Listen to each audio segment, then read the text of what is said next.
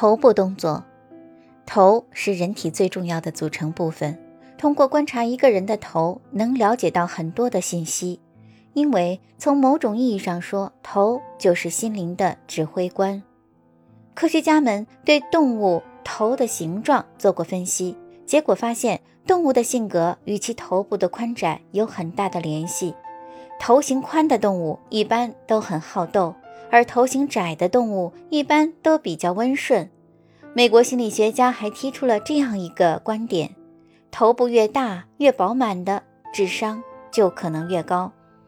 下面我们就来破译一些头部动作的内涵。将头部垂下呈低头的姿态，它的基本信息是：我在你的面前压低我自己。但这不限于居下位的人。当同事或居上位者做此动作时，他的信息乃是以消极的方式表达。我不会只认定我自己，我也会认可别人。我是友善的。当然，很可能由于动作者深觉厌倦而采取低垂的姿势，头部猛然上扬，然后恢复通常的姿态。它常用来表示我很惊讶会见到你。在这儿，惊讶是关键的要素。头部上扬代表吃惊的反应，用于距离较远的时候。头部上扬是用在彼此非常熟悉的场合。某时机是当某人突然明了某事物的要旨而惊叹：“哦，是的，那当然的。”那一刹那，晃动头部常被用来表示惊奇或震惊，其中隐含刚得知的消息是那么不寻常。以至于必须晃动头部才能确信这不是做梦。颈部把头猛力转向一侧，再使它恢复中立的位置，这是单侧的摇头，同样传递“不”的信息。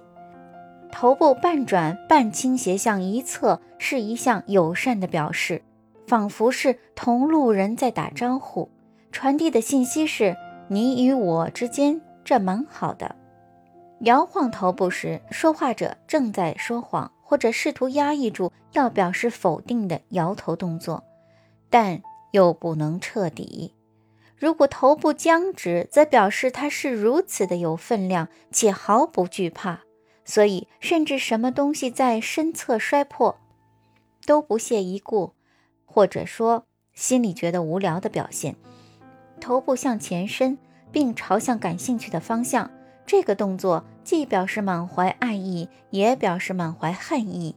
前一种情况是两个相爱的人伸长脖子，深情专注地凝视对方的眼睛；后一种情况则像两个冤家伸长脖子，探出头部，以表示他们不畏惧对方，而且瞪视对方，如同洞察对方的眼睛。还有一种情况，则出现在某人渴望吸引你全部的注意力之时，因此他会探出他的脸，以阻挡你去看其他任何可能吸引你的东西。头部从兴趣之处缩回，这是回避的动作，基本上就是基本上就是一项保护性的动作，把头部移开，以回避对身体有威胁的事物。在特殊情况下，这个动作。可借着掩饰脸部而隐藏自己的身份，突然把头低下以隐藏脸部，也可用来表示谦卑与害羞。在心怀敌意的情况下，把头低下则具有全然不同的意义，表示头部有紧迫的负荷。在这种情况下，其主要差异在于眼睛向前瞪视敌人，而不是随着脸部而下垂。头部后仰，这是势力小人或非常自信之人鼻子朝天的状态。一个人会把头部后仰，其情绪变化包括从沾沾自喜、桀骜不驯到自认优越而存心违抗。